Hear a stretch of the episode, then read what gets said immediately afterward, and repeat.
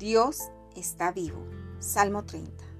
Por tanto a ti cantaré gloria mía y no estaré callado. Señor Dios mío, te alabaré para siempre. Salmo 30, 12. Martín Lutero, el gran teólogo del siglo XVI, atravesó una vez una etapa de preocupación y desaliento. Un día su esposa se vistió con ropas negras de luto. ¿Quién murió? dijo Lutero. Dios, contestó su esposa. Dios, exclamó Lutero con horror. ¿Cómo puedes decir semejante cosa? Yo solo digo lo que tú estás viviendo, respondió ella.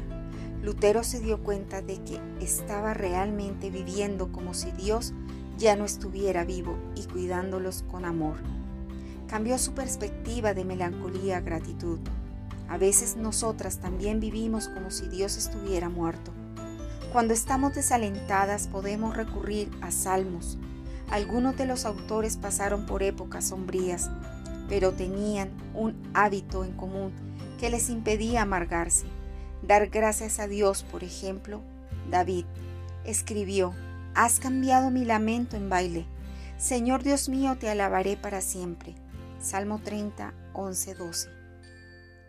Encarar toda situación con gratitud nos ayuda a ver esas situaciones desde la perspectiva de Dios como oportunidades de descubrir su poder y su amor. Cada vez que le expresas gratitud a Dios en una situación difícil, estás declarando, Dios está vivo.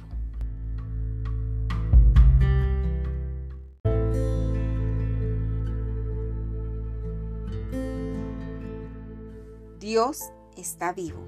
Salmo 30. Por tanto a ti cantaré gloria mía y no estaré callado. Señor Dios mío, te alabaré para siempre. Salmo 30, 12. Martín Lutero, el gran teólogo del siglo XVI, atravesó una vez una etapa de preocupación y desaliento. Un día su esposa se vistió con ropas negras de luto. ¿Quién murió? dijo Lutero. Dios, contestó su esposa. Dios, exclamó Lutero con horror. ¿Cómo puedes decir semejante cosa? Yo solo digo lo que tú estás viviendo, respondió ella. Lutero se dio cuenta de que estaba realmente viviendo como si Dios ya no estuviera vivo y cuidándolos con amor. Cambió su perspectiva de melancolía a gratitud. A veces nosotras también vivimos como si Dios estuviera muerto cuando estamos desalentadas podemos recurrir a salmos. Algunos de los autores pasaron por épocas sombrías, pero tenían un hábito en común que les impedía amargarse. Dar gracias a Dios, por ejemplo, David escribió, Has cambiado mi lamento en baile. Señor Dios mío, te alabaré para siempre. Salmo 30, 11, 12.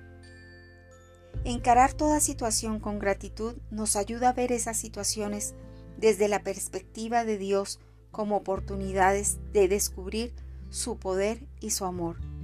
Cada vez que le expresas gratitud a Dios en una situación difícil, estás declarando, Dios está vivo.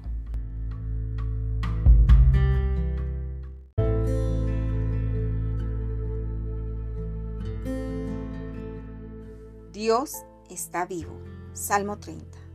Por tanto a ti cantaré gloria mía y no estaré callado. Señor Dios mío, te alabaré para siempre. Salmo 30, 12. Martín Lutero, el gran teólogo del siglo XVI, atravesó una vez una etapa de preocupación y desaliento. Un día su esposa se vistió con ropas negras de luto. ¿Quién murió? dijo Lutero. Dios, contestó su esposa. Dios, exclamó Lutero con horror. ¿Cómo puedes decir semejante cosa? Yo solo digo lo que tú estás viviendo, respondió ella. Lutero se dio cuenta de que estaba realmente viviendo como si Dios ya no estuviera vivo y cuidándolos con amor.